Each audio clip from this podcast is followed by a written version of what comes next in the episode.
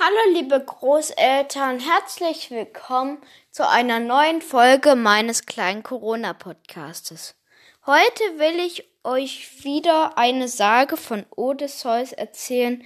Dieses Mal landet er bei der Zauberin Kirke.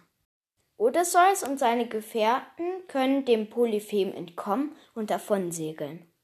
Weil Odysseus aber dem Riesen sein Auge ausgestochen hat, beschwört er den Zorn von Poseidon, Polyphems Vater, herauf. Poseidon ist der Gott der Meere und sendet Stürme und Wind gegen Odysseus aus. So führt Odysseus nicht nach Hause, sondern er geht mit seinen Gefährten nach längerer Irrfahrt auf der Insel Aja an Land. Aufgrund ihrer schlechten Erfahrungen zögern die Männer, die Insel zu erkunden.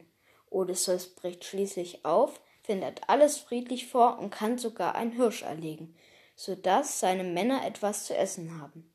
Als er von einem Haus Rauch aufsteigen sieht, entscheidet er sich, einen Teil seiner Männer auszuschicken, die die Insel genauer auszukundschaften sollen.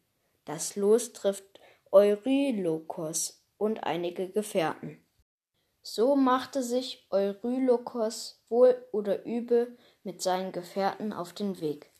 Aber der Auftrag gefiel ihm nicht, und er beschloss, auf der Hut zu sein.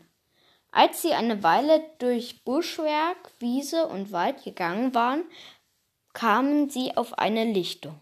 Da stand ein prächtiges Haus aus schön behauenen Steinen, und sie hörten eine liebliche Frauenstimme, die sang. Schon wollten sie auf das Haus zugehen, da prallten sie plötzlich zurück. Denn ringsum erhoben sich allerlei wilde Tiere aus dem Grase, hagere Bergwölfe und Löwen mit gewaltiger Mähne. Und während die Männer noch überlegten, ob sie zu den Schwertern greifen oder fliehen sollten, kamen die Tiere schweifelnd herbeigelaufen und sprangen an ihnen in die Höhe wie Hündlein, die ihre Herren begrüßten. Den Achaiern quollen die Augen aus dem Kopf vor lauter Verwunderung, und sie wussten nicht, was dies alles zu bedeuten hatte. Einer von ihnen aber, mutiger und neugieriger als die anderen, schlich sich flink von der Seite an das Haus heran und spähte durchs Tor. Alsbald kam er zurückgerannt. Freunde, verkündete er eifrig, da drin wohnt eine liebliche Frau. Ich weiß nicht, ob es eine Göttin ist oder eine Sterbliche. Sie singt und schreitet dabei um den Webstuhl und wirkt an einem herrlichen Teppich. Kommt schnell, wir wollen sie rufen. Welch ein Glück, eine sanfte Frau zu finden, statt gräuliche Riesen und andere Unholde. Aber es war kein Glück für sie. Denn die Frau war Kirke die zauberkundige Tochter des Sonnengottes Helios.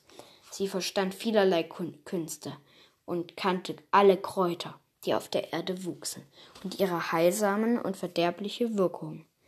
Als sie die Männer rufen hörte, legte sie sogleich das Weberschiffchen zur Seite und kam ans Tor.